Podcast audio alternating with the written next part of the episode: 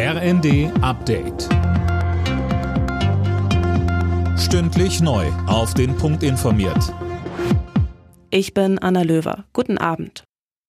Das 9-Euro-Ticket kommt. Nach dem Bundestag hat auch der Bundesrat zugestimmt. Im Juni, Juli und August kann man damit für monatlich 9 Euro Busse und Bahnen im Nahverkehr nutzen.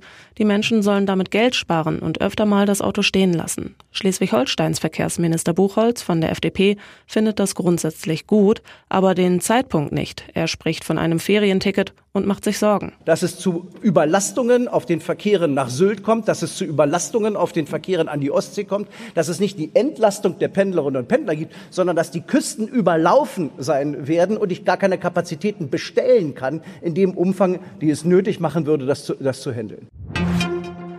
Der Bundesrat hat außerdem grünes Licht für den Tankrabatt gegeben. Die Energiesteuer auf Kraftstoffe wird damit ebenfalls für drei Monate gesenkt. Beim Benzin um knapp 30 Cent pro Liter, bei Diesel sind es 14 Cent.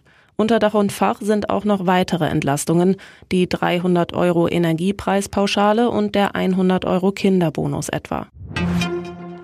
Der Kampf um die ukrainische Hafenstadt Mariupol ist offenbar vorbei. Die russische Armee meldet, die letzten 531 Kämpfer hätten sich ergeben. Max Linden. Bereits vorher hatte die ukrainische Militärführung angeordnet, dass die letzten Kämpfer, die noch im Azov-Stahlwerk ausharren, die Verteidigung der Stadt aufgeben.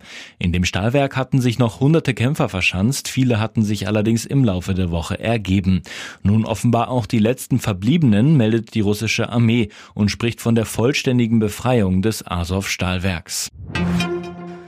Ex-Kanzler Schröder gibt nach heftiger Kritik seinen Posten beim russischen Energiekonzern Rosneft auf. Der SPD-Politiker ist dort Aufsichtsratschef.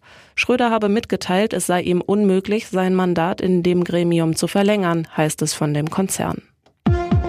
Alle Nachrichten auf rnd.de